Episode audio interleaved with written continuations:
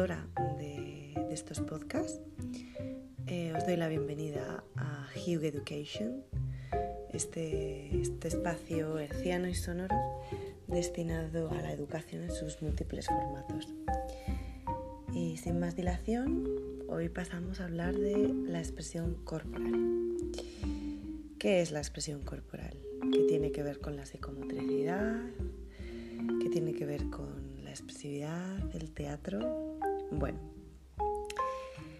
ya sabéis que yo me ocupo de la etapa de la educación infantil, entonces es eh, donde me estoy centrando fundamentalmente, pero bueno, no dista mucho del resto de etapas, simplemente es un poco diversificar las propuestas y dinámicas, ¿no es cierto?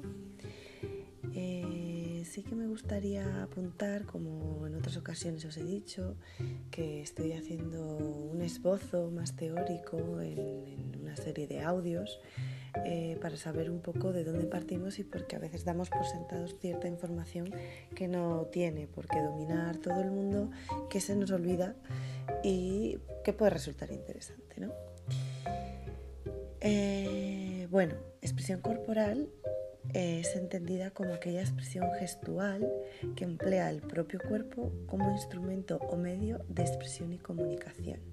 Y está muy relacionada con esa educación integral del niño en los diferentes planos del desarrollo, físico, social, emocional, afectivo, intelectual, etc.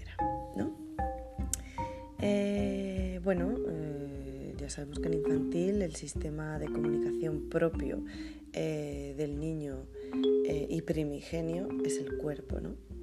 Lo hemos visto en relación al desarrollo también lingüístico, que es necesario diversificarlo con otro tipo de lenguajes, musical, eh, plástico, y ahora tendríamos el, corporal, están muy relacionados.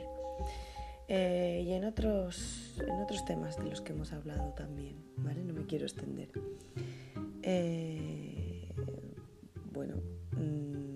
la primera parte vamos a, ver aspectos más teóricos sobre, ya estamos viendo definiciones, eh, etapas y en la segunda parte pues ya dinámicas, una manera, ya un enfoque más práctico, ¿no? ¿Qué propuestas podemos llevar al aula? Eh, como hemos dicho, es aquella expresión que tiene como vehículo el cuerpo humano, ¿vale? Es una actividad global donde se trabajan tanto aspectos intelectuales como físicos. Yo hablaría de que entran en juego diferentes desarrollos. Por un lado estaría ese desarrollo intelectual, esa concepción ya simbólica, el niño ya tiene que haber accedido a esa representación abstracta y manipulación mental sobre la realidad. A su vez, influye también las capacidades perceptivas eh, y sensoriales por otro lado estaría el aspecto emocional y social, traslada y plasma aspectos internos, también sirve como comunicación con él mismo, con los demás y con el entorno que le rodea. Eh, y por último una parte creativa, lúdica y estética para alcanzar lo bello, el equilibrio, la armonía, basándose en el juego y a la vez experimentando y explorando para crear. ¿no? Eh, bueno, tiene una doble función, como estamos viendo. Por un lado estaría la expresión de sentimientos, ideas, exteriorización de estados interiores. Y por otro, la comunicación, trasladar un mensaje adecuado pues, al interlocutor, al contexto y a la finalidad. ¿Qué elementos integra? Pues cuatro. El movimiento y el gesto, por un lado, que luego veremos lo que es, la expresión dramática, que también diferenciaremos lo que es, y el juego simbólico. ¿vale? A la vez está muy entroncada, muy enraizada, muy relacionada con la educación psicomotriz, que hablaremos de ella. Eh, es la base del movimiento del gesto y de la educación de las habilidades y capacidades del cuerpo que luego podemos utilizar de una manera más expresiva y comunicativa. ¿no? Características, a grosso modo, espontaneidad, depende de factores personales, la edad, nivel de maduración, como estamos viendo, comunicar un mensaje, si no sería psicomotricidad, no sería expresión corporal, que la propia palabra lo dice, y la dualidad entre considerarlo una entidad propia o estar supeditado a la dramatización, a la disciplina dramática. Eh, como siempre, daros las referencias del currículo. Eh, aparece en el área 3 de lenguaje, comunicación y representación dentro del bloque de expresión corporal. ¿De acuerdo? Eh, a grosso modo, pues la expresión corporal ya hemos visto que parte de lo físico, de las necesidades internas. Hay tres coordenadas que configuran el campo de acción, que son el cuerpo, el espacio y el tiempo, eh, que conforman la acción de la expresividad mm, del movimiento. Y bueno, entran en juego la interiorización de la imagen corporal. sin tener clara nuestra imagen corporal no podemos hacer uso de nuestro cuerpo. Eh, ello nos lleva al control voluntario del cuerpo y también tenemos que tener una cierta madurez emocional para explotar esas posibilidades eh, expresivas del cuerpo, de utilización de esos recursos expresivos del cuerpo. Los objetivos que nos eh, planteamos con la expresión corporal son la espontaneidad, la creatividad, establecimiento, como decíamos, de relaciones adecuadas con el medio. Bueno, pues eso, trabajo del sentido rítmico también, la lateralidad, bueno, en definitiva todo lo que puede ir em, asociado a lo que se entiende por esquema corporal, que es la imagen que tenemos de nuestro propio cuerpo a través de las posibilidades del mismo y de las limitaciones que nos confiere el espacio exterior, como eh, propone Ballesteros, etcétera, ¿no? Pasaríamos a hablar un poco de los gestos. ¿vale? Según Goodman, eh, podemos hablar de gestos deíticos eh, que señalan pues, una localización espacial, gestos pantomímicos que suponen una copia de otros y gestos semánticos que tienen significado por sí mismos. Eh, bueno, el gesto es aquel movimiento significante que sirve para exteriorizar lo que ocurre en el interior de la persona. El tratamiento educativo, pues fundamentalmente es imitación en un primer momento de manera consciente o inconsciente de los que hacen los adultos. Eh, ¿Qué diferencia tiene con el movimiento? Bueno, em, los movimientos o cinesis, cinesia, eh, se pueden entender como aquella necesidad eh, inherente al niño. Es una necesidad natural de desplazamiento global o segmentario del cuerpo se basa en el desarrollo del acto motor. En un primer momento sabemos que eh, las respuestas a los estímulos del ambiente son reflejas, son innatas, automáticas eh, y están mm, vinculadas al instinto de supervivencia. El reflejo de Gosprin, de Moro, de Babinski, el de succión, el de respiración, ya sabemos el de presión, el de marcha, eh, etcétera. Luego se van automatizando, algunos se hacen conscientes y otros ya se automatizan, como el de la locomoción, la presión, la prensión. Eh, y bueno, ya luego llegamos a ese control voluntario del cuerpo. Eh, hay que intencionalizar ese, ese movimiento y controlarlo. Es lo que decimos que ese tratamiento educativo parte del movimiento espontáneo hasta llegarlo a controlarlo paulatinamente. ¿Qué centros de movimiento fundamentalmente tenemos? Pues la cabeza, manos y pies. En la cabeza tenemos sobre todo gestos faciales, ¿vale? el rostro. Eh, y luego, bueno, con manos, eh, pues hacemos un montón de. Nuestro día a día es eh, la unidad de expresión mayor, además del rostro, como decíamos. y bueno, el tronco también podría estar, ¿de acuerdo? Y luego tendríamos pues manos y pies, ¿vale? Los pies separados, juntos, abiertos. Podríamos destacar infinidad de movimientos. Eh, ya una vez que tenemos definida la diferencia un poco entre lo que es eh, expresión corporal y qué elementos lo integran, debemos saber cómo contribuye la expresión corporal a la construcción de la identidad y de la autonomía. ¿no? Eh, ya hemos visto que una de las áreas del currículo es la de lenguajes, comunicación y representación, pero esa expresión corporal está muy asociada a la relación del que el niño tiene consigo mismo, es decir, el conocimiento de sí mismo, autonomía personal, que es otra de las áreas de experiencia del currículo de educación infantil, y por otro, eh, cómo se relaciona el mundo con el entorno circundante, tanto objetos como personas, es decir, el conocimiento del entorno, que es lo otro de el último de los ámbitos de experiencia de la educación infantil. Vale. Eh, ¿Qué entendemos por autonomía personal? Es aquella facultad humana de gobernarse a sí mismo y tomar decisiones, es decir, actuar con cierta independencia, de manera autónoma. Eh, y es uno de los, si no el que más, de los objetivos por excelencia de la educación. ¿no? Eh, identidad. ¿Qué se entiende por identidad? El reconocimiento de sí mismo como unidad constante en el tiempo diferente de los demás y del mundo. ¿Cómo se construye esa identidad? Pues a, la vez de una progresiva diferenciación corporal, partimos de una diferenciación corporal de sí mismo eh, respecto al otro, y esa dicotomía, esa disección entre lo que es el yo y el no yo, lleva a una separación intrapsicológica, intrapsíquica de lo que es el yo. Así se construye el autoconcepto, la imagen que tenemos de nosotros mismos. Posteriormente, la autoestima, que es la valoración estimativa de nuestro, propia, de nuestro propio ser, que lleva también a un autocontrol, es decir, la gestión eh, correcta, ajustada ah, y socialmente admitida eh, de, nuestro comportamiento.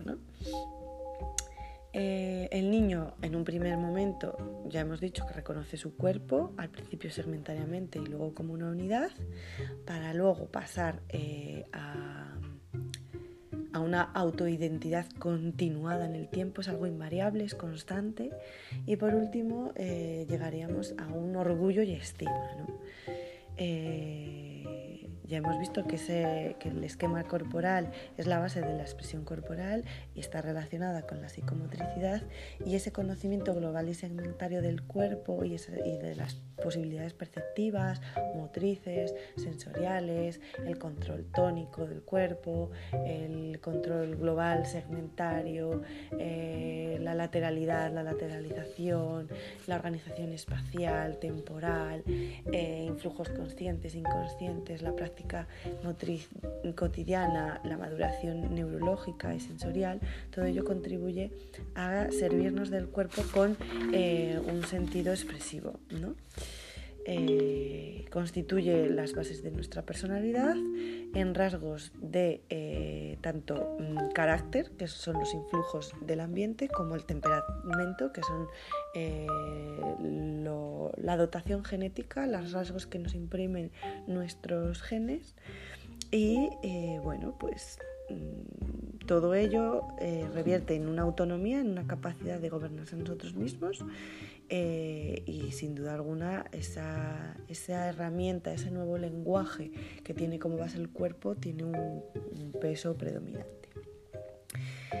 Vamos ahora a analizar otros elementos, ya no solo el movimiento y el, el, gesto, sino otros elementos que integran, como veíamos al principio, la expresión corporal, que son el juego simbólico y el juego dramático, que la verdad se prestan un poco a confusión.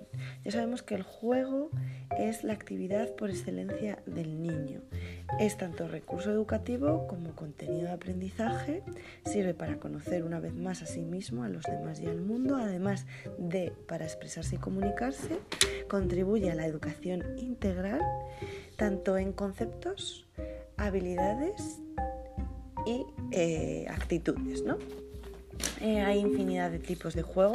Eh, si hablamos y nos centramos en la teoría de Piaget, pues bueno, entendemos que no hay una dicotomía entre el trabajo y el juego en un niño, es lo que la base para los aprendizajes. ¿De acuerdo? de hecho, bueno, Piaget dice eso, que sirve para exteriorizar sentimientos, asimilar realidades, entre otros. Eh, hablaríamos así de juego simbólico, ¿no? Es el que primero aparece eh, y bueno, tiene una función simbólica. A ver, ¿cómo gestionamos esto? El juego simbólico aparece en torno a los dos años, incluso antes, y empieza a imitar la realidad. ¿no? Em, es una manera de recrear la realidad para asimilarla eh, la reconstruye a su medida y esto le lleva a una equilibración emocional, exteriorizar sentimientos, eh, la domina y no está sujeta a las normas eh, reales del mundo exterior, sino que bueno, le sirve para reconstruir, reproducir y superar situaciones y surge de manera más espontánea. ¿Cómo evoluciona? Bueno, tendríamos eh, el esquema simbólico, eh, donde bueno, los niños eh, imitan experiencias relativas a sí mismos. Es decir, por ejemplo, comer. Una segunda fase sería el simbolismo lúdico puro, donde los objetos Toma símbolos de objetos externos a sí mismos, es decir, un objeto sirve para representar a otro. Es cuando la escoba representa el caballo. Luego tendría el juego imitativo, donde el niño simboliza el objeto con su propio cuerpo. Ya no utiliza un objeto externo, sino que él, moviendo el cuerpo, por ejemplo, los brazos, simboliza las alas de un pájaro. Y por último llegaríamos a bueno, ahí sería el ser como, ¿no? Em, y por último estaríamos en los juegos de fantasía. El niño no imita, sino que ya da un paso adelante y ya empieza a desarrollar sistemas inventados que no ha vivido. Ya entra en la imaginación. ¿Vale? Entonces, eh, bueno, ahí sí que podríamos hablar además de la construcción imitativa de la realidad, donde los niños reproducen un patrón fiel a la realidad, luego el simbolismo socializado, donde ya el niño pues, pues entra en juegos donde participan más y ahí ya lo podríamos confundir con eh, el juego dramático, ¿vale? Es verdad que el juego simbólico le ayuda a construir significados y elaborar vivencias de manera sustitutoria y compensatoria, liquidadora de conflictos eh, interacción además con el mundo social, pero el juego dramático ya le da otro matiz, ¿vale? Es una... Mm, aunque se basa en la manera, en, la improvisación, también sigue en la espontaneidad, entra en juego otras formas expresivas como son la lingüística, la corporal, la matemática plástica y rítmico-musical. Eh, no es lo mismo que escenificación, pero integra mm, todas estas formas expresivas. Eh, la dramatización ya crea el juego, eh, bueno, la dramatización ¿vale? Crea una estructura dramática. Ya aparecen los elementos propios del drama como son personajes, que son los responsables de la acción, el conflicto, el argumento, el tema, que es eh, la historia que nos cuenta, eh, que, que desemboca o que provoca toda la acción, está enmarcada en un espacio, en un lugar y en un tiempo determinados. Y la escenificación a veces prescinde de estos elementos. Tenemos el planteamiento, que es donde se presentan las partes, el nudo, que es el hecho que se desarrolla, y el desenlace, que es la solución final. ¿no? Eh, entonces, bueno, es esa la pequeña diferencia. Así que hay una trama ficticia, hay una mayor seriedad, eh, hay objetos simbólicos, hay roles, representan al mundo adulto. Eh, en un primer momento se puede empezar en infantil con una versión simple, simplificada y complicarse ya en primaria, pero ya es eso, aparecen unas reglas sencillas, unos acuerdos, unas leyes impuestas que le dan un poco más de rigidez. Eh, a la manera de jugar. Ya no es un juego lúdico como anterior, sino que ya sigue unos parámetros y unas formas más definidas. Pasaríamos así a las actividades dramáticas. Las actividades dramáticas son aquellas actividades que sirven para representar o evocar tanto historias más o menos breves eh, de sus sentimientos como fantasías o, sucesos. ¿no? Eh, inciden en el carácter de aprendizajes significativos y globalizados y se sirven de tres dimensiones. Eh, el esquema corporal, la representación mental y la reconstrucción de la realidad. Y bueno, siguen un poco esos, esos elementos de los que hablábamos antes, de tema, acción, conflicto, personajes, eh, pues eso, elementos reales. Eh, ¿Qué tipos de actividades dramáticas tenemos?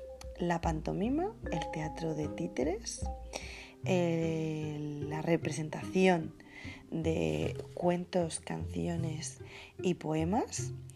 Y eh, bueno, eh, también podemos hablar de teatro de sombras, eh, etcétera, ¿no? Em, bueno, pantomima. Es la forma de representación en la que la palabra se sustituye enteramente por gestos. Hay un nuevo lenguaje que es el mimo. Luego tendríamos teatro de títeres, marionetas o guiñol, donde la actividad eh, es una actividad, vamos, que emplea como medio de representación un muñeco figura. Y ahí hay que jugar con la voz, los diálogos, ¿vale? El títere se mueve directamente con las manos y la marioneta se mueve por hilos, ¿vale? Em, luego tendríamos el teatro infantil que es por niños o para niños. Y ahí podríamos hablar de los cuentos, ¿vale? Con todos los, em, los beneficios del cuento en sí mismo. Eh, tenemos pues, la figura a lo mejor del narrador en primera persona, segunda persona, tercera persona. Luego canciones y poemas donde se eh, acomoda, se coordina, se acompaña con movimientos y gestos a eh, un ritmo, una melodía o eh, se sigue la rítmica lingüística, ¿no? con poemas, es decir, aportar y complementar la palabra con gestos.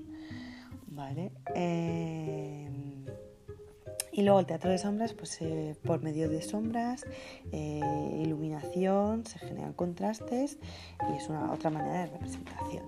Podemos hablar de juegos individuales, juegos colectivos y eh, bueno, sugerencias metodológicas para estas actividades pues, pues eh, pueden ser múltiples, ¿no? Ya como siempre, eh, partir del nivel de desarrollo de los niños, de la madurez, de sus necesidades, intereses, eh, darle, no siempre darles modelos, sino dejar que se expresen libremente, espontáneamente, como hablábamos al principio del tema, utilizar diferentes elementos como puede ser el musical, el plástico, y bueno, en definitiva, el valor educativo de las actividades dramáticas depende, por un lado, de su utilización y por otro, de la intencionalidad, con qué objetivo o finalidad eh, lo utilizamos de manera definida.